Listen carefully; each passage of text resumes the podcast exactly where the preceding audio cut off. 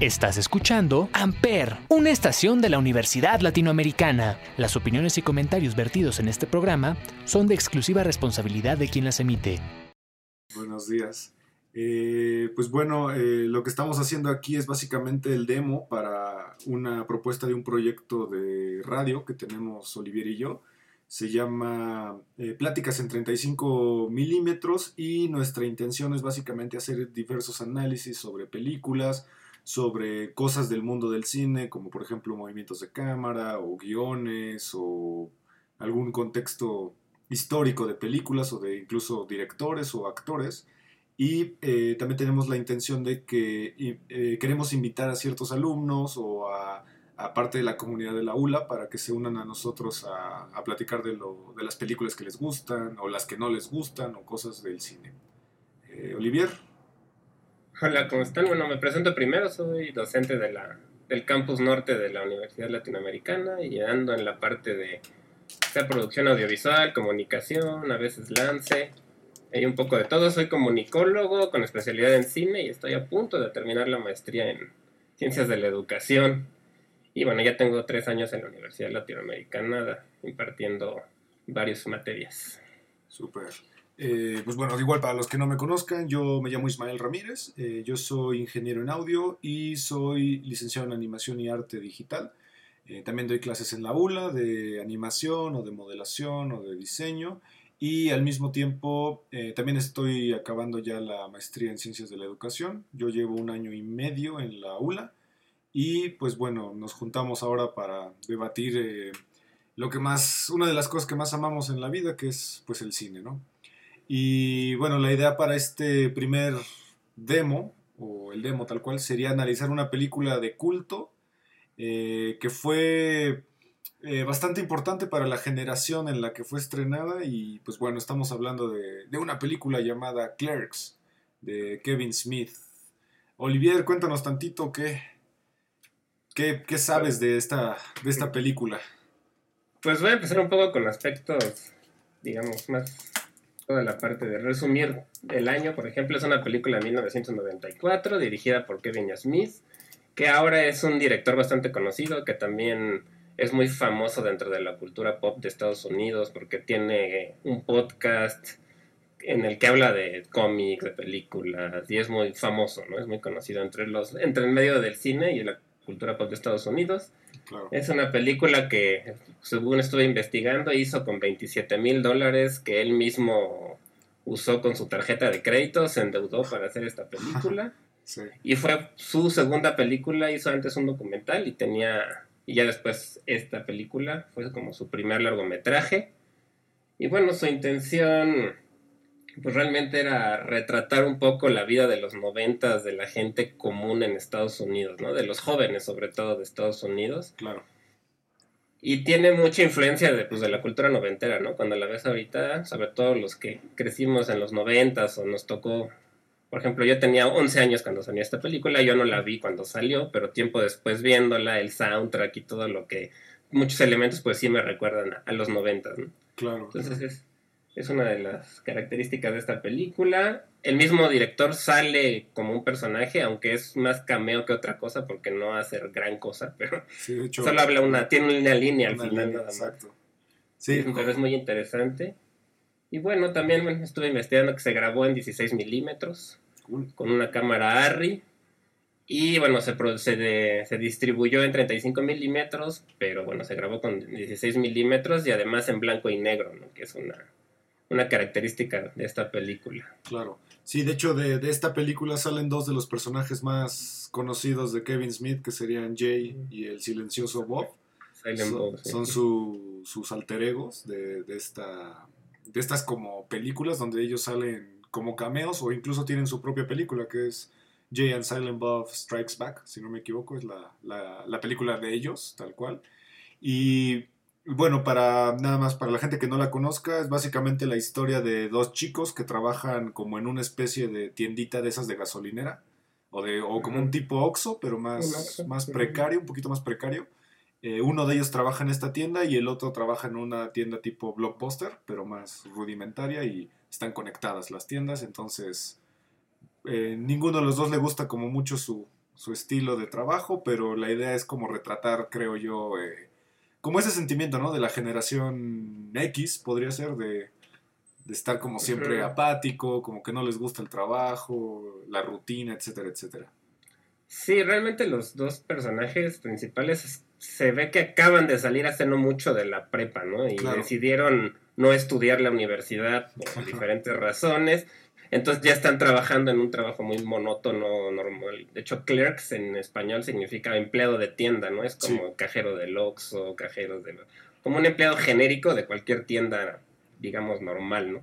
Claro. Y pues ese trabajo que escogieron ellos como para pues entrar al mercado laboral, pero un mer- con un empleo muy simple, que es un empleo que muchas personas en Estados Unidos tienen claro. cuando deciden no estudiar la universidad, ¿no? Entonces es como esa sensación de Sí. ¿qué hago con mi vida ahora que acabé la prepa, ¿no? Claro, y, y es muy interesante la película porque a fin de cuentas, eh, por, por más simple que sea, digo, el presupuesto es mínimo, está grabada en blanco y negro y no pasa realmente acción tan intensa ni nada, pero aquí creo que lo más rescatable de la película son los diálogos, porque son diálogos que son pláticas entre dos casi adolescentes o jóvenes adultos que pláticas comunes y corrientes, o sea, por ejemplo, hay un ejem- hay una plática que tienen ellos dos sobre si la, los rebeldes de Star Wars son buenos o son malos. Porque Ah, sí, destruyeron la estrella de la muerte con arquitectos o plomeros o gente. que puros está- albañiles, Bueno, exactamente. Entonces, si, si- si te fijas, son pláticas que cualquier chico puede tener con un amigo. O sea, no, no es Sí. más que eso. Sí, a mí se me hacen hasta eso como una serie de sketch cómicos Sí. Que podrían ser como de Saturday Night Live, por Sí, ejemplo. claro, claro.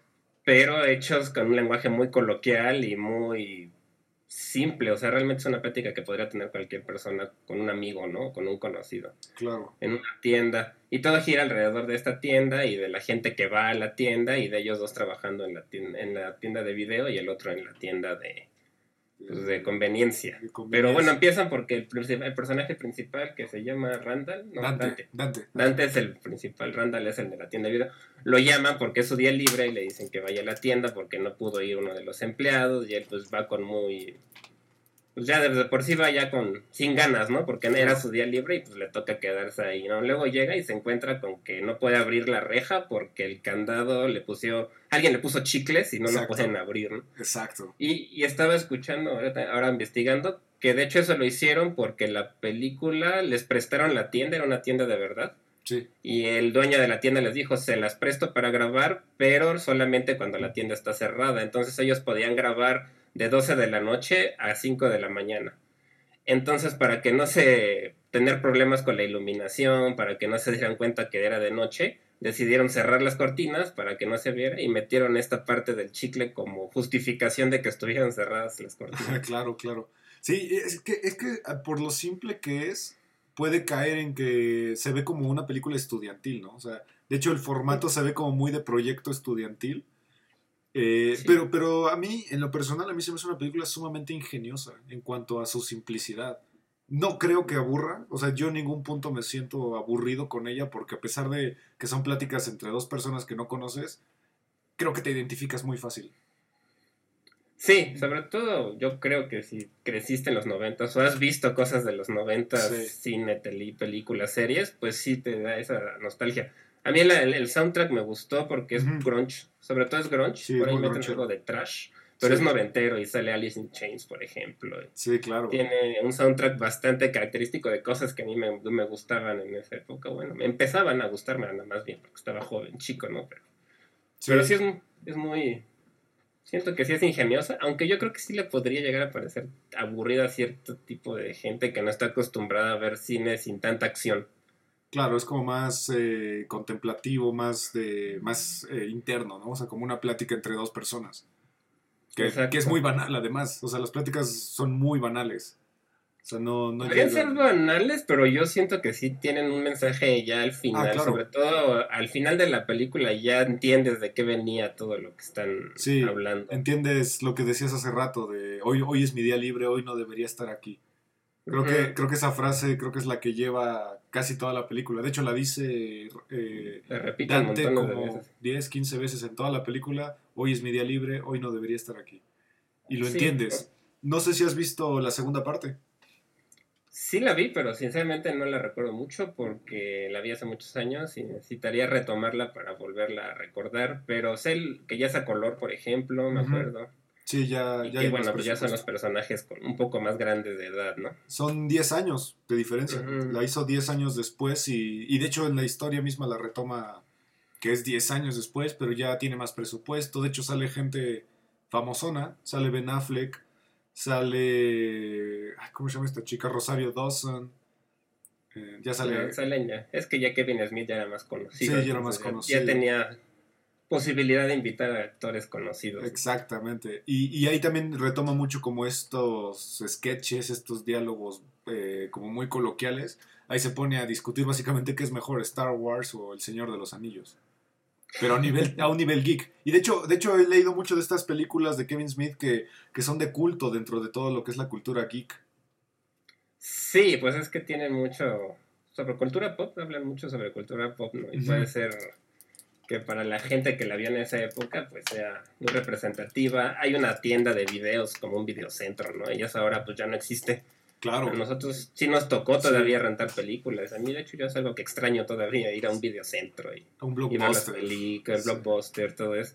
Pero pues, ahora ya no existen, ¿no? Salvo por ahí en algunos lugares perdidos, alguno que otro. Sí, sí, sí. toda esa nostalgia de esa época, siento que sí puede ser. Sí. Pues ahora es ya se considera de culto, ¿no? Claro. ¿Y cómo, cómo consideras que ha envejecido? La verdad, bastante bien todavía. Siento que, bueno, yo la vi y no me pareció anticuada la calidad de la imagen a lo mejor ya se ve un poco granulada, como, pero es parte del chiste, ¿no? Como esa parte que se ve como como independiente. como dicen los españoles. Sí, como independiente, se ve como cine muy independiente, muy, muy primario, muy precario, perdón, muy precario. Pero tiene que ver con cómo la grabaron, 16 milímetros, pues era barato en esa época del cine, la calidad nunca era la misma que 35. Claro, claro, claro. Y, y gastarse 27 mil dólares, pues tal vez ahorita hasta nos podría parecer a nosotros bastante, ¿no? Porque puedes hacer, digo, poco, poco, no sé, pero, pero bueno, lo hicieron y lo hicieron muy bien y recuperó bastante su presupuesto, o sea, fue un éxito para él esa película. Sí, ¿y, y, por qué crees? O sea, ¿tú, ¿tú por qué consideras que haya sido un éxito tan, tan interesante, puesto que es una película tan, tan simple? Yo creo que porque refleja el cómo se sienten los jóvenes precisamente en esa época de sus vidas y es bastante universal, aunque sí va muy enfocada en la cultura de Estados Unidos, porque ahí tienden mucho a o me voy a la universidad o me vuelvo un empleado de algo común, ¿no? Porque ellos tienen la capacidad de poder vivir trabajando en un Oxxo. Sí, porque su salario no es como acá, ¿no? Aquí si quieres vivir toda tu vida trabajando en un Oxxo, pues puedes, pero te la vas a ver muy difícil. Claro. Y en Estados Unidos pueden hacer eso, entonces yo creo que hay muchos jóvenes que en esa época se encontraban en esa disyuntiva de qué hago, ¿no? Me voy a la universidad, no me voy, estudio, no estudio. También hablan mucho de parejas, de, de relaciones, con, de si formalizar o no relaciones con sus novias. Claro. Entonces siento que los temas son muy relacionables, sobre todo para gente más o menos de la edad de ellos que tenían 22 años, por ejemplo. Sí, exacto. Sí, nosotros ahora que somos más grandes que ellos, eh, la vemos tal vez de una manera como más intelectual. Que yo, yo me atrevería a decir un poquito más intelectual, porque a lo mejor de joven si la ves es como chistoso, es como, ah, yo con mis amigos he platicado eso. Pero ahora que yo la veo de grande es como, oye, este, esta plática tiene un contexto mucho más allá de cultura pop, ¿sabes? Sí, tiene un fondo mucho más interesante. Hablan hasta del cigarro, por ejemplo. Hablan mucho del cigarro, mencionan mucho el fumar, hasta hay un señor que va a la tienda y empieza a convencer a todos de que no compren cigarros. Sí, claro. Y se empiezan a pelear porque si fumar es bueno o es malo. Y ya, como dices, hablan de Star Wars. Hablan mucho del trabajo, de cómo, de si le estás poniendo o no pasión a lo que haces, de si te gusta lo que haces. Claro. Y al final hay una reflexión que a mí es lo que más me gusta en la que hablan de que, bueno, realmente uno escoge lo que va a hacer y si lo quieres cambiar en lugar de estarte quejando, pues cámbialo, ¿no? Es una parte que tiene al final una plática entre Dante y Randall, que Randall parece ser como una persona muy tonta o muy... Desobligada. Pero al final lo que le dice a Dante, oye, pues si no te gusta estar aquí, ¿por qué no en lugar de estarte quejando, pues te sales y buscas otro trabajo? Claro. Otros trabajos sí hay donde inclusive puedes gastar, este, ganar más dinero, ¿no? Entonces, ¿qué haces aquí si no estás, este contento, ¿no? Y el otro le dice, bueno, ¿y tú por qué me dices si tú también estás aquí en una tienda de trabajando de algo parecido? Y él dice, pues es que yo estoy a gusto, yo ahorita estoy bien, no tengo ningún problema, me gusta lo que hago, no, pero tú no, ¿no? Entonces, ¿por qué en lugar de quejarte no te Claro. pones a hacer algo? Entonces, eso me gusta. Siento que es una reflexión que puede quedar muy bien para gente de esa edad. Sí, yo, yo, yo creo que para los simples que son los personajes, creo que tienen una estructura bastante bien lograda. O sea, como tú mencionabas hace rato, o sea, Dante, que se supone que es el responsable, el maduro, es el que se queja. Mientras que. Randall, que es el irresponsable y el idiota, si lo quieres ver así, es el que disfruta su trabajo porque está en un trabajo que le gusta, puede ver películas, puede platicar con su mejor amigo y, y creo que ese desarrollo de personajes está bastante bien logrado para lo simple que es. Sí, y algo de hecho que me llamó la atención es que la película realmente sucede todo en un solo día. Desde Sí. la mañana hasta la, Sí. hasta la noche que cierran la tienda. Y pues en un solo día te desarrollan a los personajes bastante bien. O sea, no, no es que te pongan a profundidad todo su background y toda su historia. Pero sí te van mencionando ciertas cosas para que los vayas entendiendo, vayas sabiendo quiénes son. Claro. Por ejemplo, sabes que son amigos desde la, desde la, toda la escuela, ¿no? Que se iban en la misma escuela, se conocen, conocen a sus novias, conocen a toda la gente del pueblo. Sí, Inclusive, pues hablan un poco de eso, ¿no? De muchos de hablan de sus amigos de, y no, que muchos ya se fueron a la universidad y que ellos se quedaron ahí en el pueblo pues, porque no quisieron ir a la universidad, de, esa como soledad de estar a lo mejor viendo cómo la gente que conoces se mueve a otro a otra ciudad, evoluciona y pues tú te quedas a lo mejor ahí por, por ciertas circunstancias. Entonces sí los siento que los desarrollan bastante bien. Sí, Inclusive a los que van saliendo poquito, pues sí, lo que hacen es bastante interesante para la sí para porque lo crees. Porque lo crees. O sea, el- hay una niña, no es cierto, es- no me acuerdo si es una niña o un niño que va a pedir un ci- eh, cigarros. Y se, Ajá, y se los vende. y- se lo crees. Y lo crees. Y lo crees de alguna manera porque, porque creo que la película no tiene ninguna pretensión de nada. O sea, es, es lo que es y ya.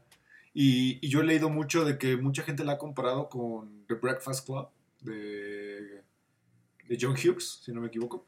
Puede ser, sí, no lo había pensado. Por esa- esta sensación de... esa sensación de adolescencia, de adolescente, que la tienes que ver siendo adolescente para entender como una, una cierta, un cierto estereotipo que tal vez tú tienes.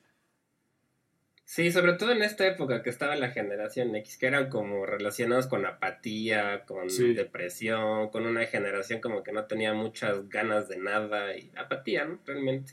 Y sí se refleja un poco en esto.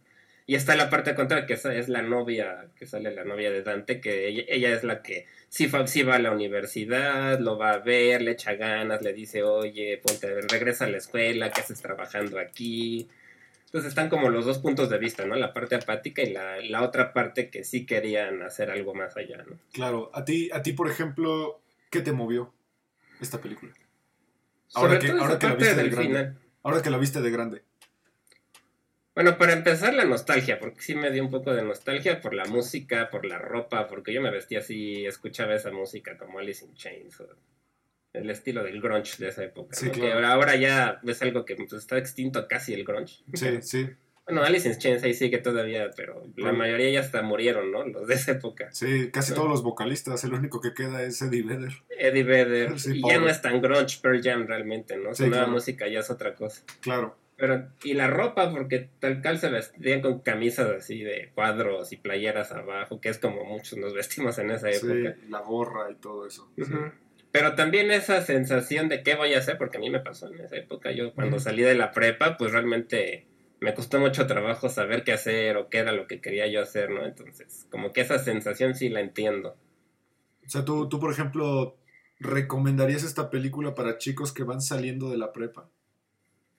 Sí, o que van entrando a la universidad, o que no saben qué hacer. También si les interesa el cine como ya para pensar en dedicarse a algo así, creo que es un muy buen ejemplo de lo que se puede hacer con una buena idea y, y sin necesidad de tener un presupuesto muy grande, ¿no? Sí, porque en realidad la película ni siquiera sale de la tienda más que en dos ocasiones, que es al principio y cuando van a un funeral. Fuera Van de a un eso, funeral y juegan hockey en el techo uno. sí, pero en realidad no salen jamás de la tienda, todo es en la tienda.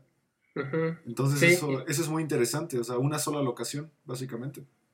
Y meten un pedazo de animación que me hizo muy chistoso, precisamente que es lo del funeral. Sí, sí, sí, sí, Sí. porque manejan un humor yo no, no, tal vez no diría que es negro, porque no creo que sea humor negro, sino más bien creo que es un humor muy simple, muy sencillo de entender y, y, muy adolescente. Es un humor adolescente, creo yo. A mí me recuerda un poco el estilo de Woody Allen, pero como más tonto. O sea, no es porque Woody Allen es demasiado intelectual y todos sus diálogos son digamos, profundos y hasta cierto punto necesitas tener un conocimiento más intelectual. Y este se me hizo similar, pero bajado a un nivel más popular. Sí, como que, como que recupera de Woody Allen un poquito la parte reflexiva, tal vez, ¿no? O sea, de que el, diálogo puede ser muy tonto, pero sí te deja pensando dos que tres cosas. Y además, pues sí, están basadas en diálogos y en personajes. Igual que Woody Allen, casi todas sus películas están basadas en los diálogos y en los personajes platicando. Solo que eh, Woody Allen es muy snob, ¿no? Podría decir. es como de, de clases altas y además altas educadas, ¿no? Y esto es todo lo contrario, clases media, baja y sin tanta nivel educativo. Claro, porque a final de cuentas, eh, como decías hace rato, o sea, es, él trató de retratar la vida de este tipo de gente. O sea, un clase mediero que viven en Jersey, si no me equivoco, está ambientado en Jersey, en Nueva Jersey. Eh, un, chico clase mediero de Jersey que acaba de salir de la prepa, es inteligente, pero le asusta, ¿no? Como que le asusta el, la decisión de la universidad, porque de hecho a su chica se lo dice, es que tú eres muy inteligente, tú pudiste haber sido grandioso en lo que hicieras, pero ¿por qué no lo hiciste? Y creo que todos nos hemos preguntado alguna vez eso, ¿no? Sí, de hecho sí, es como el saber qué hacer o no hacer, ¿no? Y creo que eso a todos nos llegó a pasar en algún momento. Inclusive son cosas que te pasan a lo largo de la vida, ¿no? No solo cuando sales de la prepa, sino hay veces que pues, de pronto no estás satisfecho con lo que haces, quieres cambiar y no importa qué edad tengas, te puede pasar eso. Y esto lo creo que lo, lo, discuten, lo, discuten bastante bien toda esta parte. Claro. Y, y ahorita ya para ir más o menos entrando a la conclusión, ¿en qué crees que radique su, su culto? Su, su, su concepto de culto. En los pues diálogos, en los personajes. En... el estilo, yo creo que de la película, que es eso, precisamente basado en diálogos, basado en personajes, que es muy de bajo presupuesto también, cuando muchas veces a lo de culto se le asocia con el bajo presupuesto, ¿no? El, que no sea una película con valores de producción enormes, sino que sea muy sencilla, que es la primera película de, este director también. Sí, sí, sí y que él también se volvió, es ahora una persona como de culto en Estados Unidos en cuanto a pop, ¿no? Entonces Sí, claro. Y, al final de cuentas, eh, yo cuando la terminé de ver, eh, ahora en esta semana la volví a ver, me pregunté si esto funcionaría tal vez ambientada en algo mexicano. Haz de cuenta, en un Oxxo y en un, eh, no sé, en un cajero o algo así, donde trabaje Randall, porque ya no hay videoclubs ni nada de eso, entonces Tal vez en un Oxxo y en una cafetería. Pues tal vez sí podría, yo creo que sí podría quedar, nada más que sería otro estilo, ¿no? Tal vez en una tiendita de estas que hay en una tiendita de la esquina, como las decimos nosotros. Ándale, de abarrotes, ajá. Ajá, y esa relación que hay entre la gente, porque aquí en México normalmente se conocen en ciertas cuadras, colonias, entonces la gente ya va a la tiendita y se conoce entre ellos, y podría haber algo bastante interesante, sí, sí, podría ser. Sí, estaría, estaría cool como ejercicio estudiantil, tal vez, hacer una prueba de pasar clerks a algo más este tropicalizado, ¿no? O sea, mexicano en un Oxxo o en una tiendita, como dices tú ahí. Porque igual, igualmente creo que las pláticas que ellos tienen no, no son enteramente estadounidenses. Creo que puede, cualquiera de nosotros puede tener una plática así de infantil o boba, pero con cierta reflexión. Que ahora pensando en eso, me, podría recordar a veces al Chavo del Ocho, por ejemplo. Que eran ese tipo de sketch en una vecindad donde hablaban de temas muy coloquiales también, absurdos, Solo que siento que en México la comedia tiende a ser mucho más boba. O sea, no es tan. Por lo menos yo no he visto comedia fina mexicana en cine. Por lo menos no recuerdo nada. Siempre ah. tienden a ser bobos, por lo bueno, tal vez la de temporada de patos ahora que lo. Sí, temporada de patos, que de hecho puede ser un, un estilo Tiene un estilo similar, blanco y negro, bajo presupuesto, no que me había Pláticas eh, muy, muy simples, pláticas de, de uso común. Y a mí ahorita me recordó mucho una que no sé si conoces que se llama Por la Libre. Ah, sí la vi, sí. Dos chavos que igual están como en esa edad de no sé qué voy a hacer. Y, y esas pláticas que tienen dos, dos adolescentes, básicamente. Sí, cierto, no me había acordado así. De ese estilo también podría llegar a ser de ese estilo. Pero sí, es un, algo que yo creo que pues, es universal, ese estilo de pláticas entre personas que a veces parecen ser muy superficiales, pero sí tienen algo más de fondo. Sí, porque aquí creo que la fuerza de la película es el guion. En mi opinión es el guion. Sí, está muy bien. Está muy bien, de hecho, lo resolvieron muy bien. Es muy simple. Siento que una película como esta ahorita podría hacerse todavía mucho más barato. Claro. Porque ya no necesita, en esa época había que rentar cámaras, la película, y entonces 27 mil dólares tal vez es poco, pero en estos tiempos con un celular o algo podría ser algo parecido. Sí, con un celular puedes hacer esta, esta película sin ningún problema. y, en menos tiempo. Y creo que hasta en menos tiempo, sin problemas. Creo que es un muy buen ejercicio para los que estudian cine también, o, comunicación, o que les interesa, para que vean que se pueden hacer cosas muy, muy buenas, simples y sin gastar tanto dinero. Ok. Eh, ¿Algunas películas que recomiendes tú para que, se acerquen un poquito como este estilo de Clerks? No sé si la has visto, hay una que se llama Coffee and Cigarettes, que es de Jim Jarmusch. No, Coffee and Cigarettes no, no, no la conozco. Eh, no sé si conozcas a Jim Jarmusch, es un director también de Estados Unidos, que también es de culto, hace mucho cine de arte.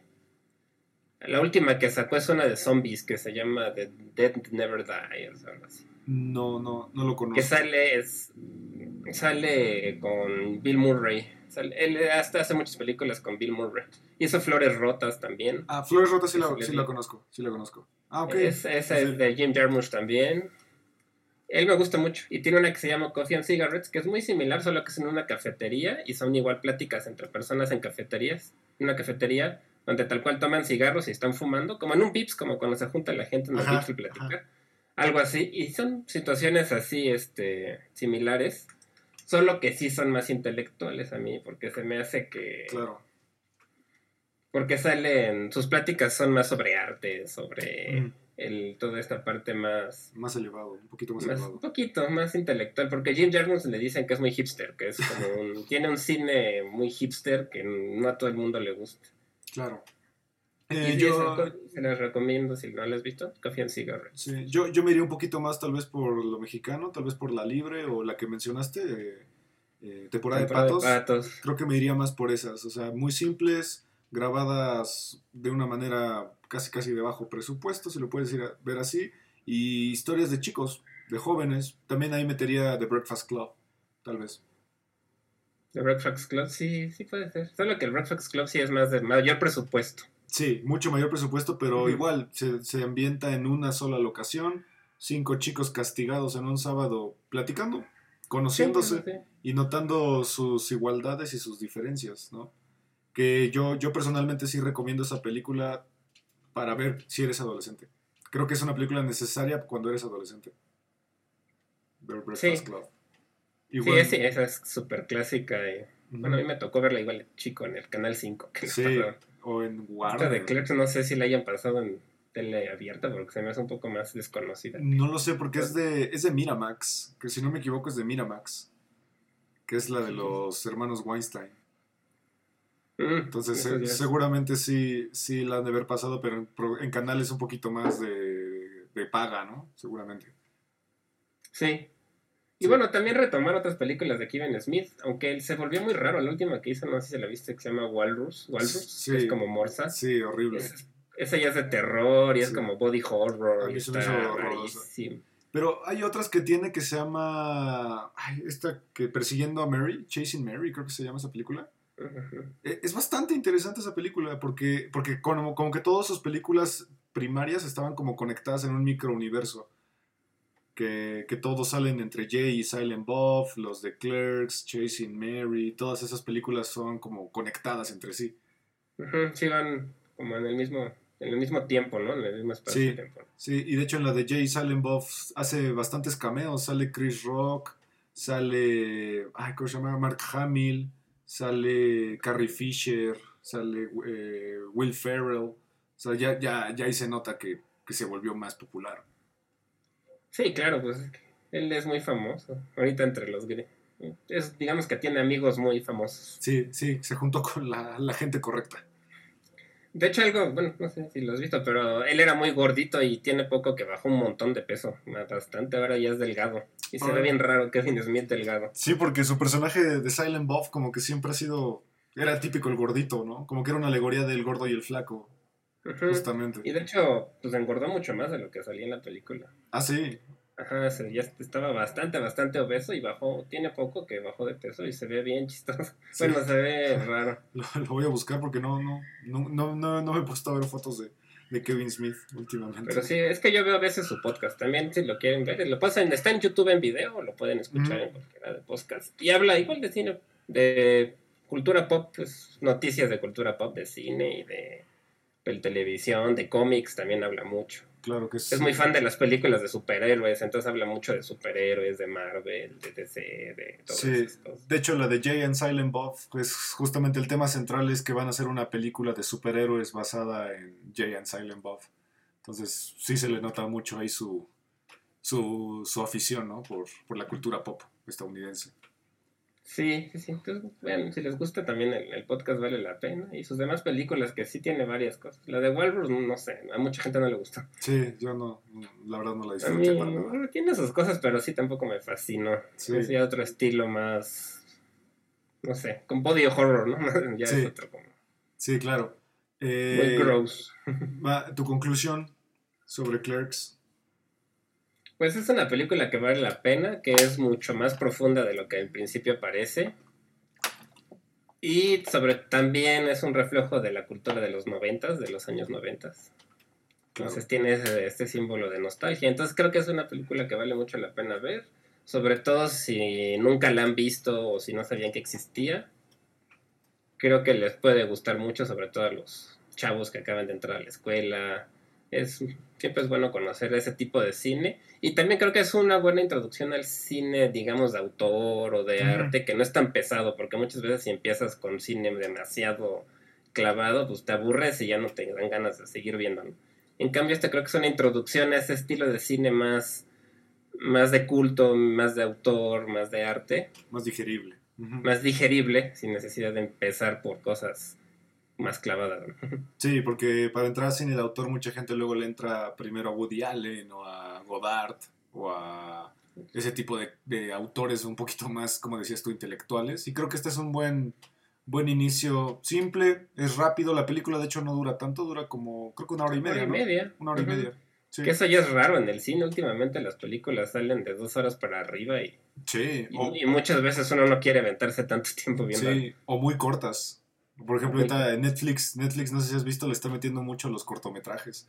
Ahí se metió el de David Lynch, se metió el, ah, el de Tom York, todos esos eh, cortometrajes ya, o las películas son cortometrajes o son larguísimas, de dos horas en adelante. Entonces... Sí, entonces está, creo que es ágil y es divertida también. Sí, sí te ríes, te ríes bastante.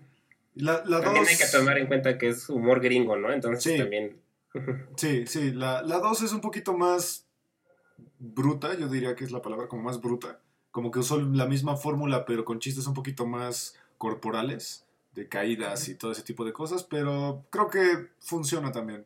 No es lo mismo, pero funciona. Que también podría llegar a ser, no sé, ahora con este cambio de mentalidad, podría pues, tal vez ser medio misógina en ciertas partes, porque hablan de ciertas cosas de la novia, por ejemplo, él le, pregunta a la novia que con cuántas personas se ha acostado él, ¿no? Y le dicen, no me acuerdo que eran, creo que eran 17, una cosa así. Ajá, sí, sí, sí. Y ella, le dice que tres, y entonces está bien, pero luego menciona cuántas personas, con cuántas personas ha tenido sexo oral y le dice que treinta y tantas, y entonces empieza, se enoja él, que por qué, que como...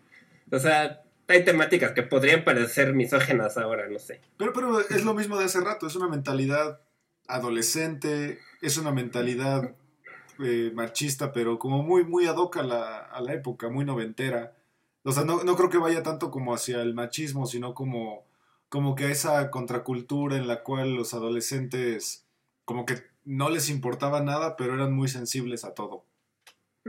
Sí, como que creo que va un poquito más por, por esa línea, no tanto del machismo quizá o la misoginia, sino más bien como, como muy escandaloso que tal vez la sexualidad en esa época todavía no estaba como tan, tan evolucionada como la vemos actualmente.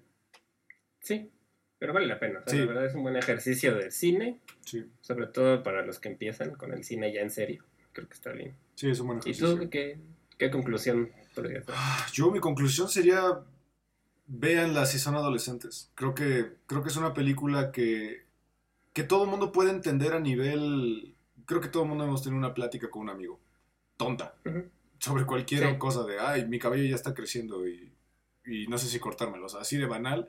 Pero que al final de cuentas, como, como bien mencionabas tú hace rato, siempre termina como en una pequeña reflexión. Muy sutil muy sutil. No te, no te intenta convencer de nada. De hecho, el ejemplo de lo del cigarro se me hace, se me hace buena idea. Porque no te intenta convencer de dejar de fumar, sino como, como que es un sketch. Es, es algo Es chistoso. un sketch. Es algo gracioso. Sucede de una manera graciosa. Eh, igualmente, no te intenta convencer de, pues, de que estudies o no estudies, sino solo son dos personas que tienen ese debate. Y ya. O sea, no tiene pretensión de nada ni trata de convencerte de nada, creo yo. No, pues no. Siento que es eso, ¿no? O sea, haz lo que te guste hacer y si no estás a gusto, cámbialo. No te quedes nada más quejándote. Claro. Siento que podría ser como el mensaje que tiene. Sí. Y también, de hecho, la única parte que habla el Silent Bob, que es Kevin Smith, habla sobre la relación, porque el personaje principal, Dante, estaba como entre una novia y otra, ¿no? Tenía una Sí. novia, pero quería regresar con su exnovia.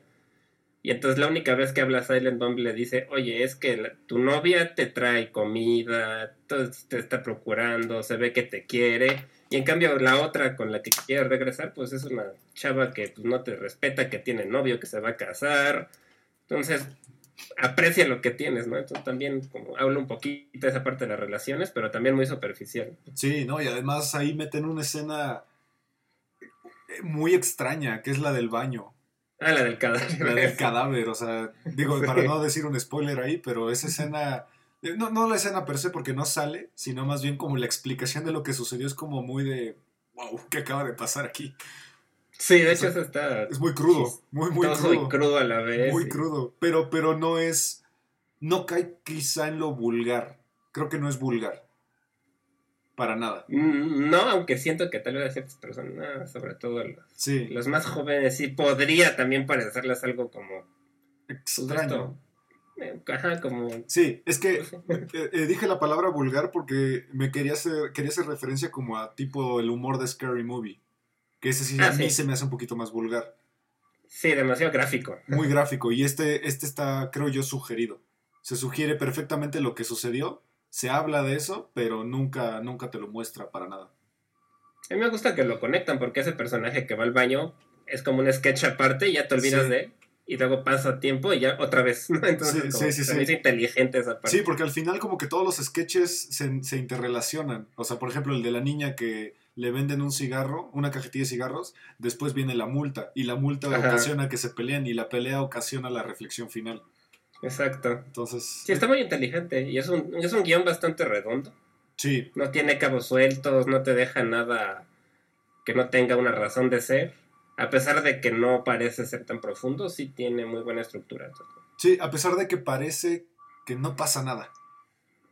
Es que es eso, es que eso yo creo que es lo que intentaba hacer Kevin Smith, que, que tú notaras cómo es la vida de una persona que tiene un trabajo monótono. Es una película monótona, de alguna manera. Y que se relaciona mucho con los jóvenes. De hecho, yo trabajé en un 7-Eleven, por ejemplo, un año. Órale. Entonces sí podría tener esa como conexión con las tiendas de conveniencia, la gente que iba, ciertas anécdotas, porque hay, hay clientes que son como usuales, que regresan todos los días y que ya los ubicas y que tienen sus mañas y compran lo mismo. Entonces, creo que ese tipo de trabajos son mucho para jóvenes que o terminan la escuela o están estudiando. Claro. Entonces, muy, yo creo que también los chavos de ahorita se podrían relacionar porque hay muchos que tienen trabajos en este ti- tipo de lugares, ¿no? Sí, claro. Y, y al final el, el, eh, la última escena, cuando se despiden, parece como que va a pasar algo épico, como una un perdón o algo parecido. Y creo que cierra, cierra muy bien. O sea, como que cierra un día normal.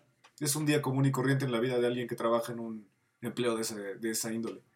Sí, eso me gusta. Es un día entero. Sí. Desde que empieza hasta que termina y, y como que termina como empieza con una reflexión. Sí. Que podría parecer o, o simple o profunda dependiendo cómo la interprete cada quien. Sí, creo que, creo que esa es la magia de, de esta película, que cada quien la puede interpretar como es una serie de sketches o es la, la, la reflexión de la mente de Kevin Smith sobre qué es la adolescencia o qué es la desafección o, o el no saber qué estudiar, por ejemplo. Sí, lo- es así.